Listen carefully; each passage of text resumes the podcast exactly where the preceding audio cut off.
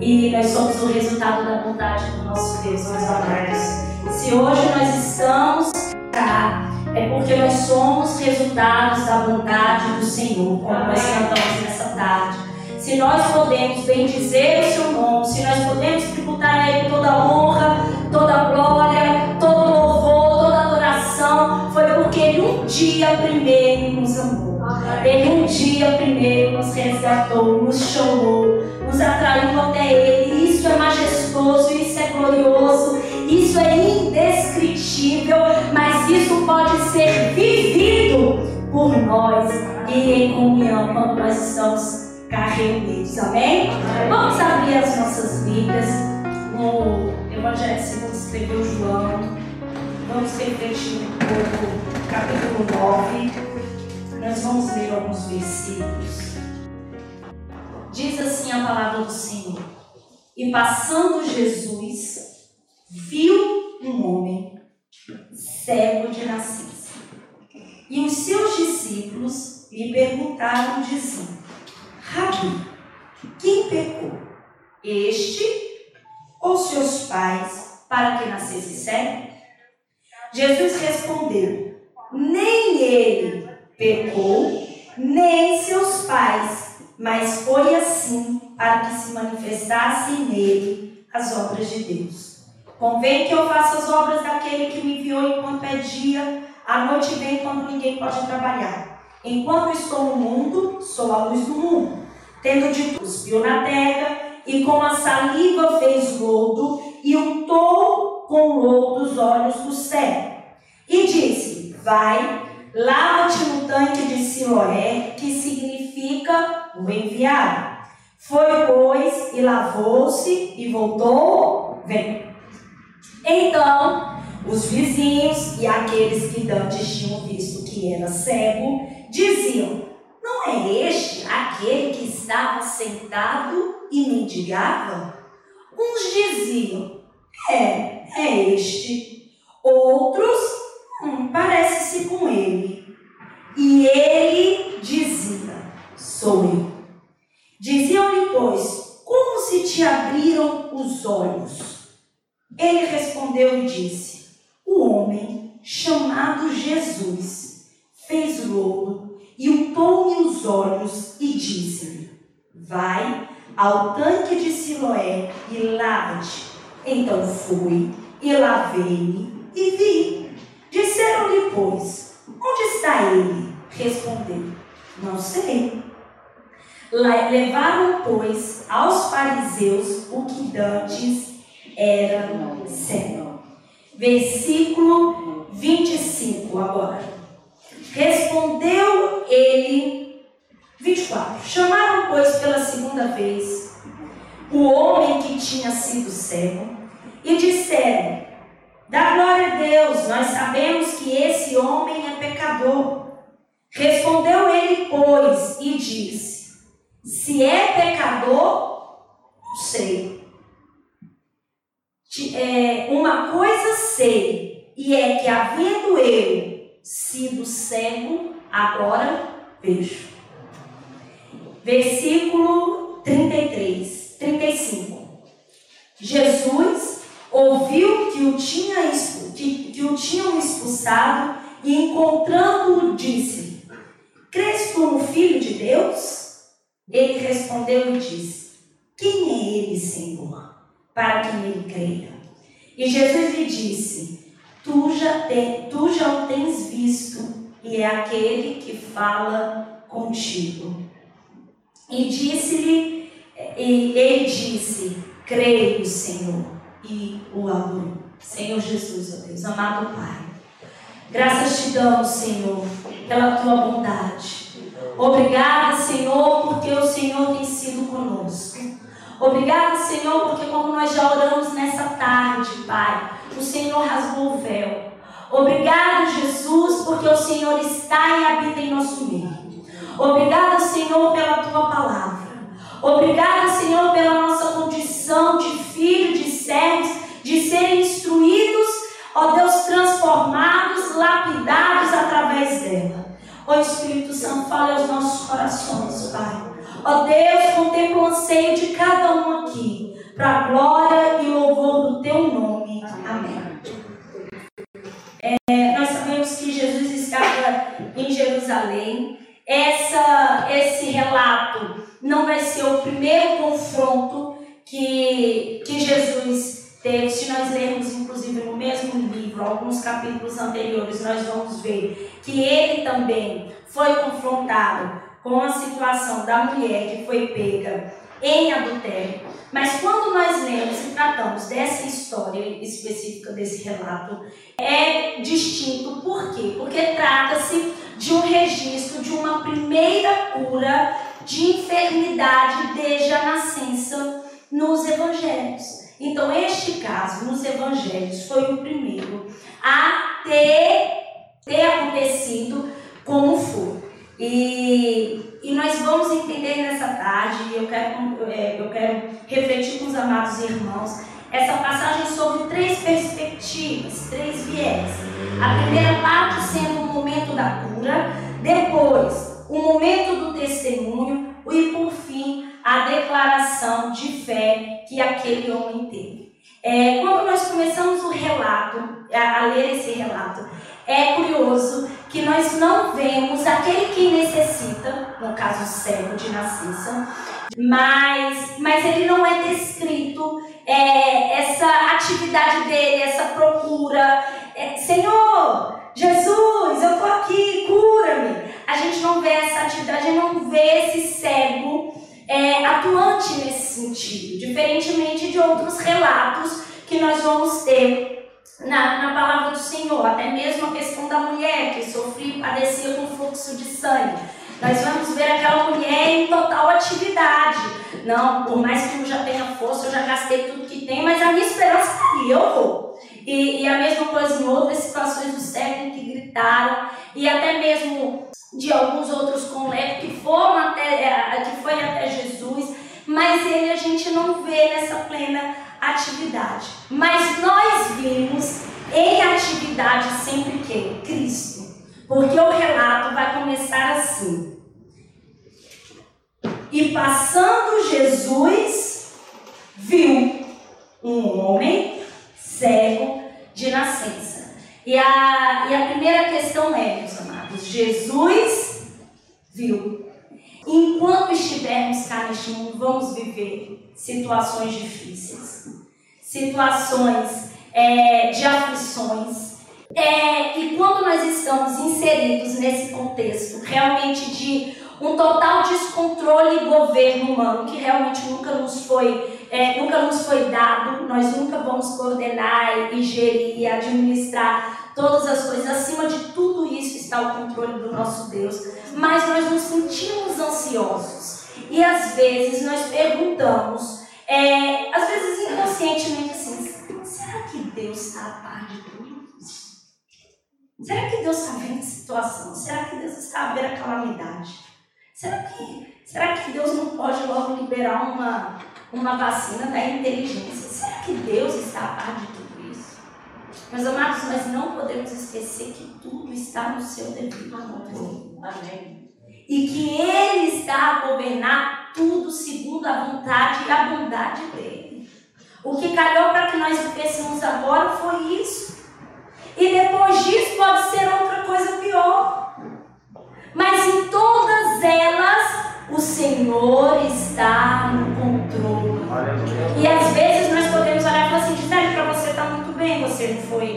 até agora.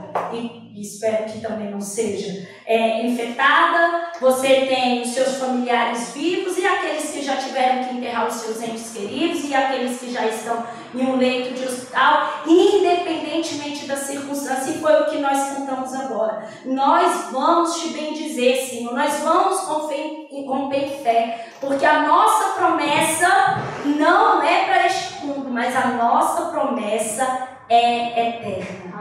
E nós vamos ver o registro disso em todas as escrituras, onde diz que Deus olha para a gente. O salmista vai dizer: será que quem fez o ouvido não ouve? Será que quem formou o olho também não vê?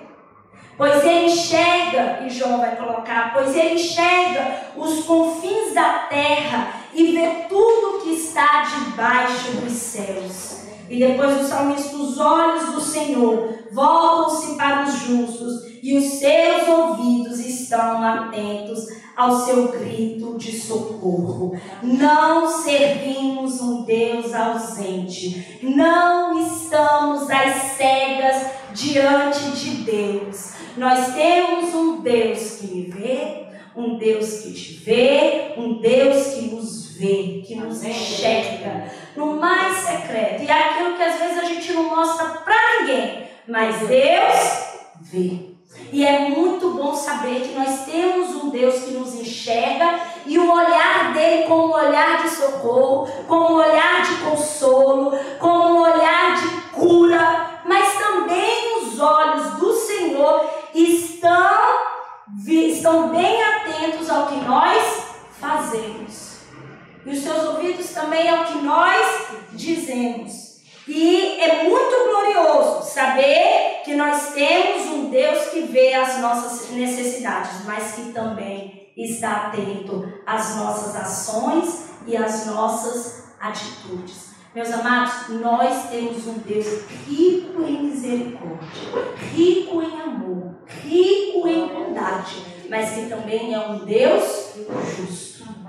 Mas também é um Deus que nos corrige também é um Deus que nos convoca e nos chama cada dia para o arrependimento.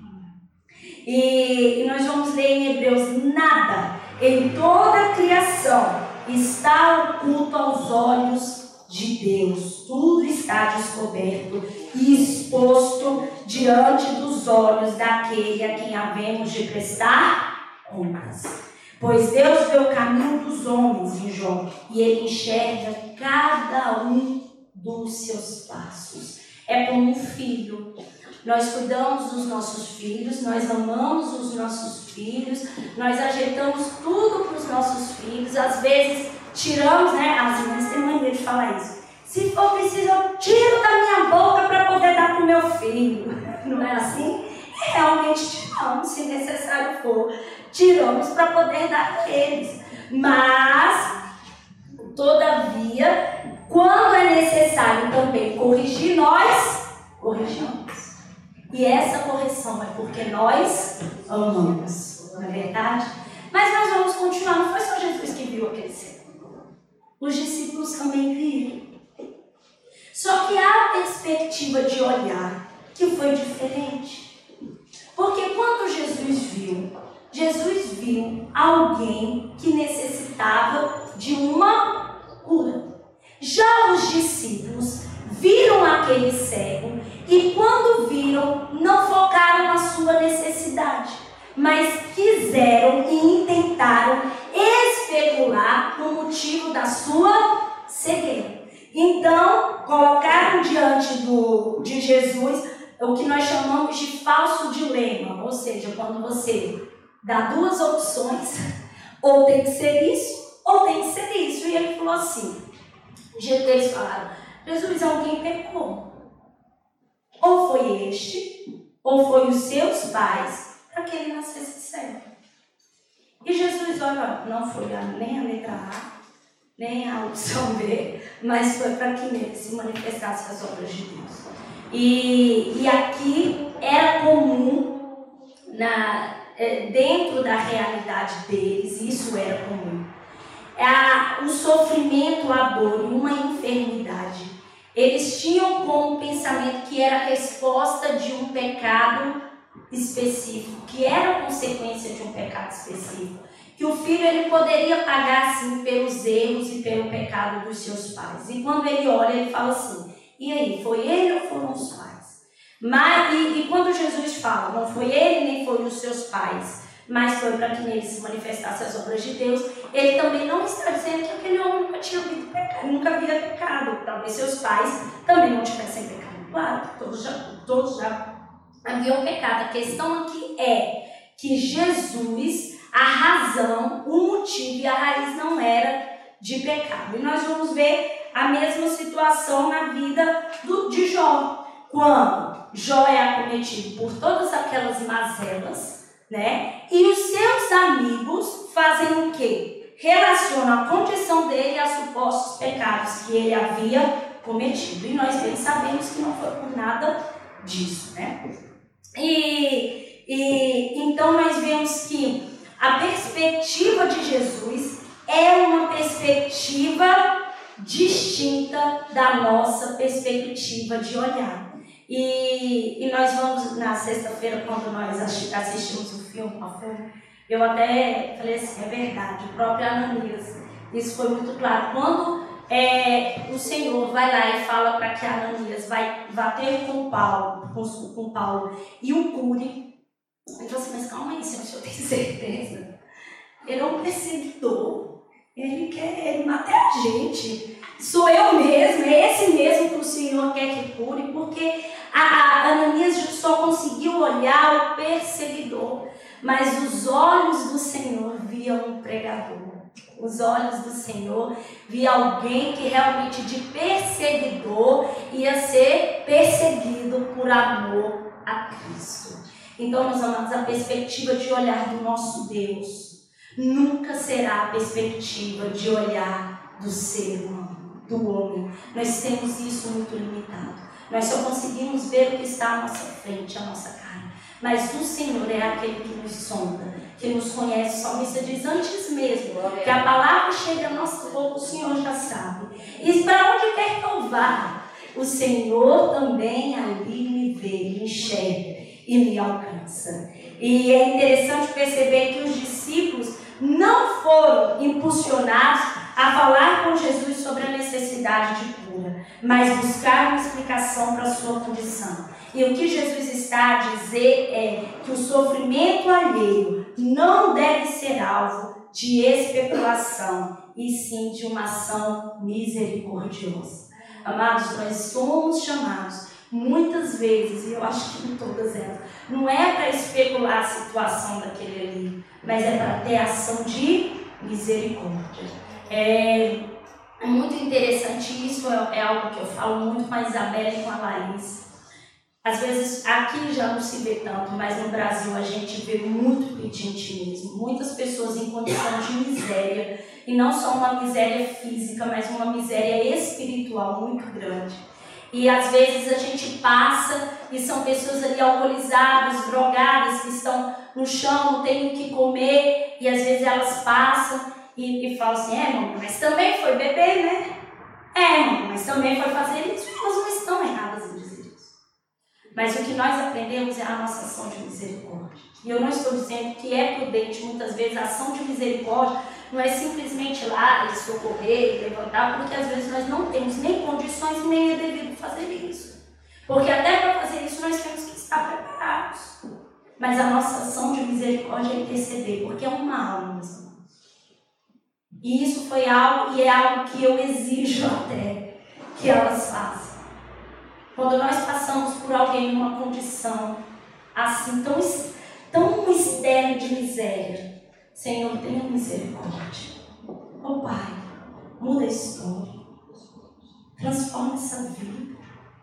Carece tanto de Ti. Carece do Seu amor. Carece de transformação.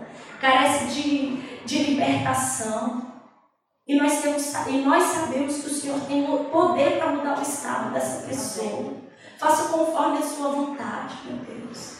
Mas antes da gente olhar um alcoolizado, ah, é um alcoolizado, ah, não passa de um drogado, ah, não passa de uma prostituta. Não é isso, é dizer assim, é alguém que necessita da misericórdia do Senhor. É alguém que necessita do amparo de Cristo. É alguém que, que a alma está sedenta, que tem fome e sede. E é esse o olhar de misericórdia que nós devemos ter. E não é só em situações assim, mas até em situações diárias e cotidianas, às vezes, que nós temos. Às vezes nós chegamos a, supermercado para comprar qualquer coisa. E bom dia, e a pessoa. Dia. Bom dia. Você fala que pessoa E eu já coloco uma resposta para isso na minha cabeça, que aí ajuda a gente a evitar pecado. deve estar precisando mais do que eu de alguma coisa nesse dia. E não somos nós que vamos responder aquilo. Ah, que bom dia! Oh, meu irmão, Deus te abençoe. Que você tenha um bom dia. É isso, irmãos. Esse é o olhar de misericórdia que Cristo também tem por nós. Que não são todos os dias que nós conhecemos. Bom dia!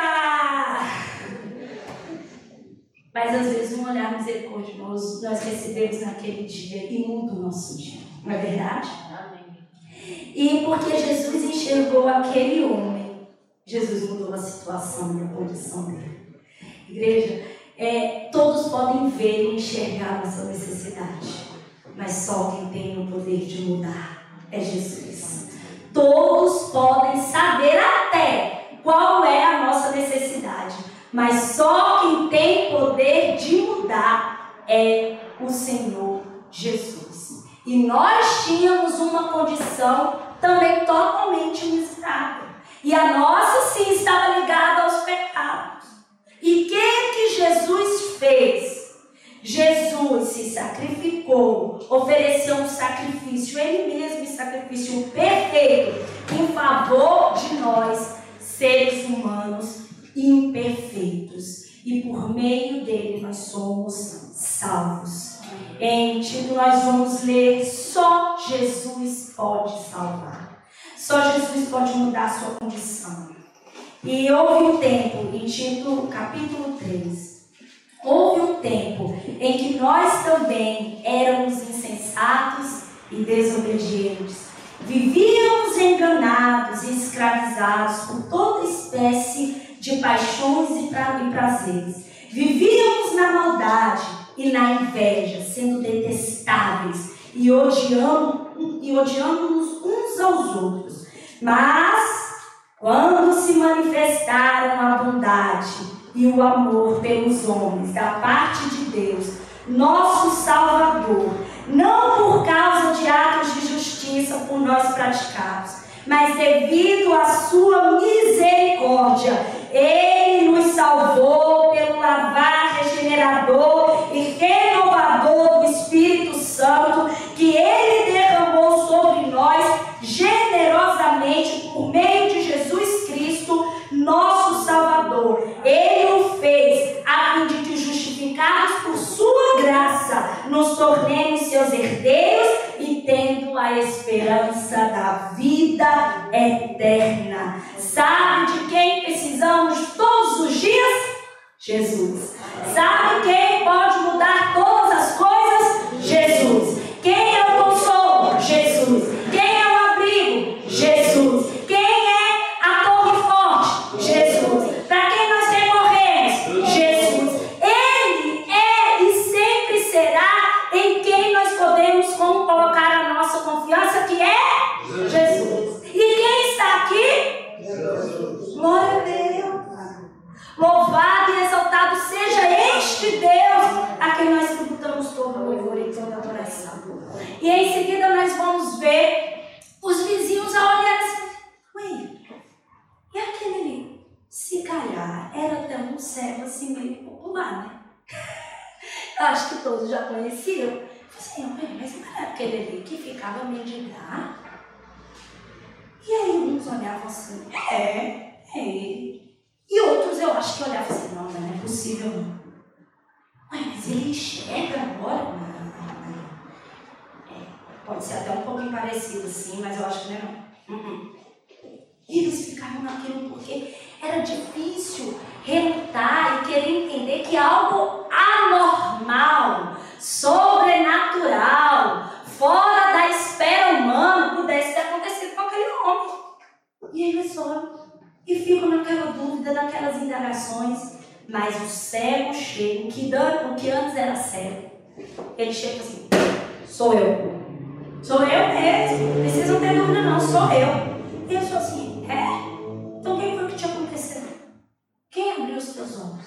E ele começa a dizer assim: um homem chamado Jesus, com a sua saliva, fez um outro, colocou nos meus olhos, depois que mandou que eu guardasse no E eu enxaguei aquilo ali, lavei. E quando lavei, eu comecei a ver. E eles falaram: Isso não é possível. Isso não é possível. vamos levá-los aos fariseus. Vai lá ser interrogado. Então, quem te abriu os olhos? Ele conta a mesma história.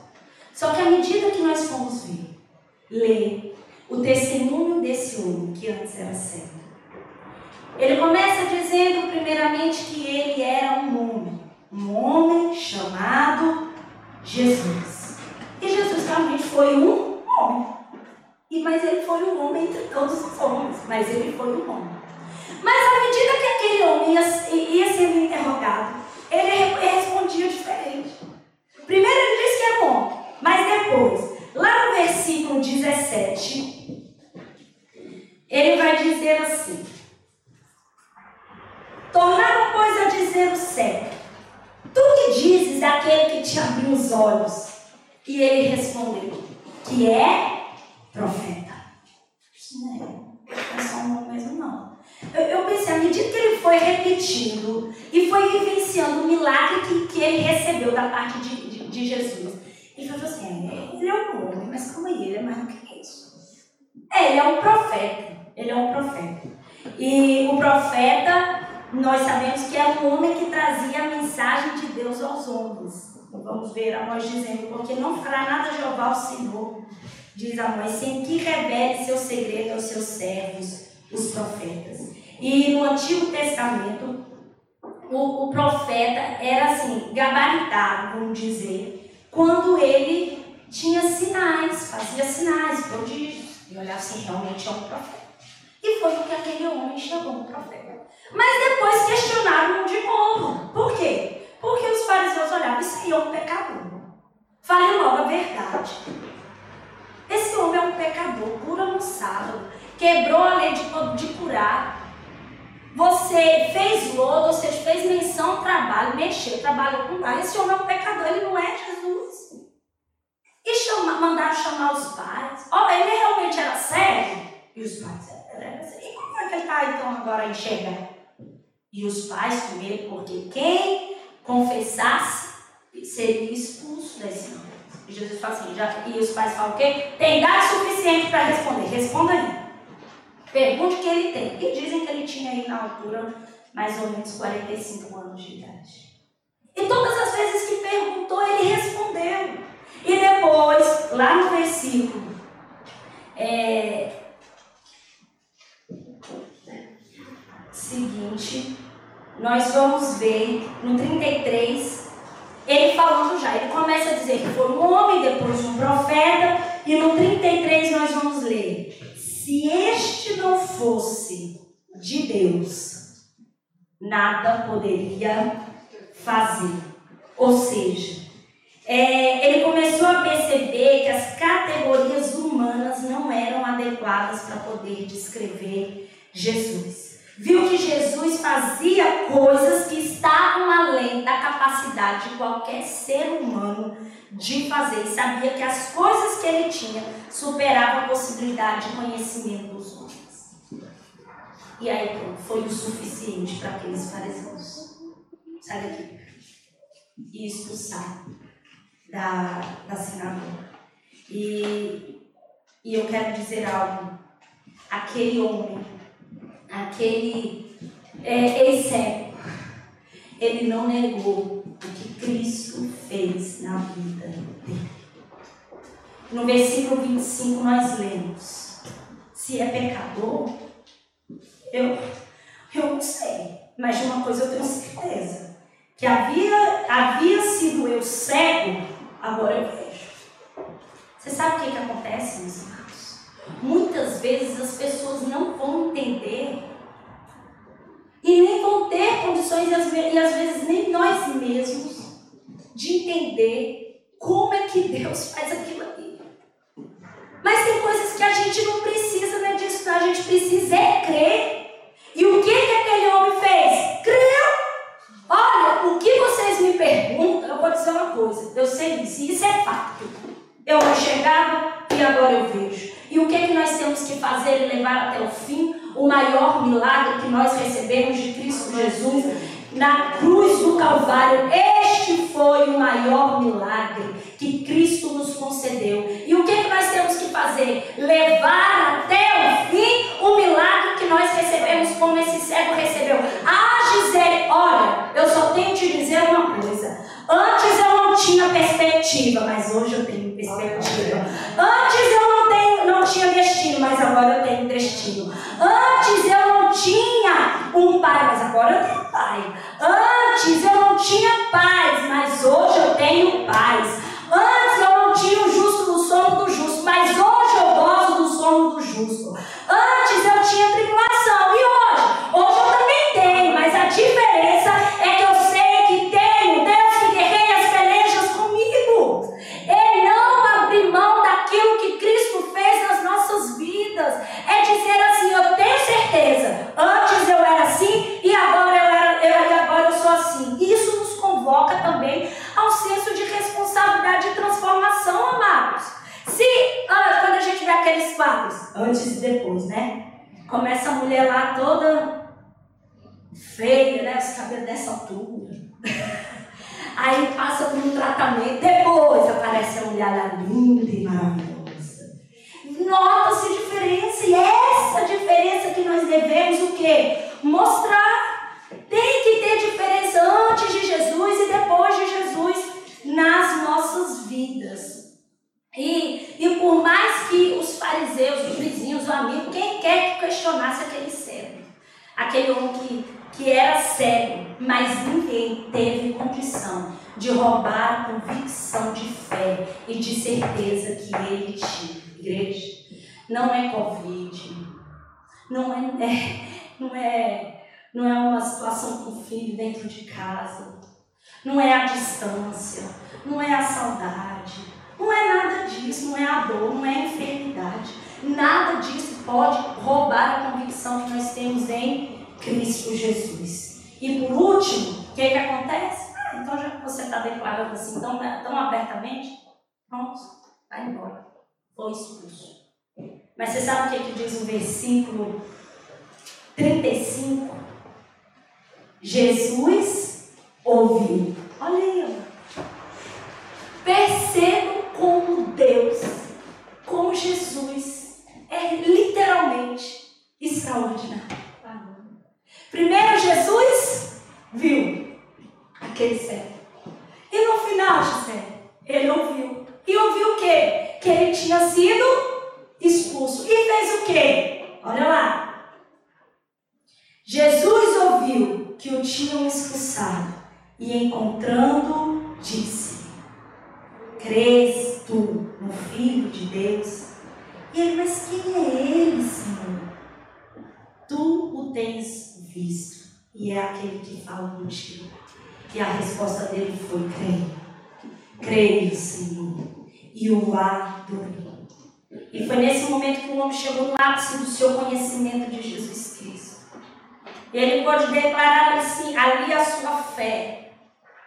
É, não basta crer que Cristo é um homem chamado Jesus, como ele falou antes. Não chegava a dizer que Cristo era um profeta, ou até mesmo um homem de Deus, mas ele viu que era Deus. Igreja, nós, pela misericórdia de Deus, sabemos o Deus em quem nós temos. E todos os dias nós temos de responder a este Cristo.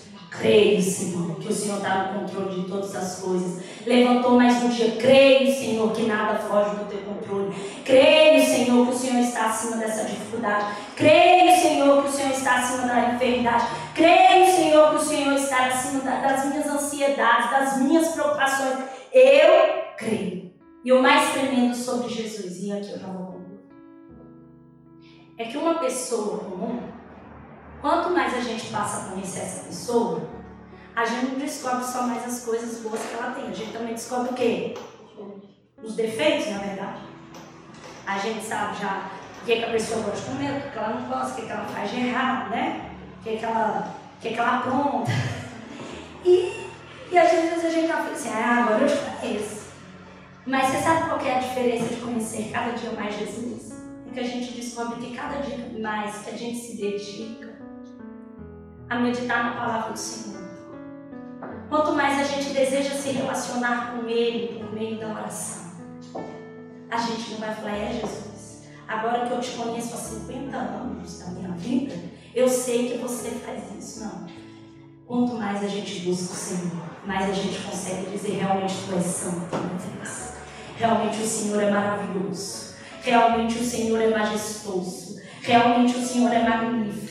Realmente o que o Senhor fez por mim ninguém faria. Obrigada, Senhor. A minha condição realmente era das piores, mas o Senhor mudou a minha história. O Senhor me enxergou. O Senhor me viu. O Senhor me resgatou. Quanto mais nós nos achegarmos a Cristo, quanto mais nós vamos vivenciar o grande amor que Ele tem dispensado por nós. Amém?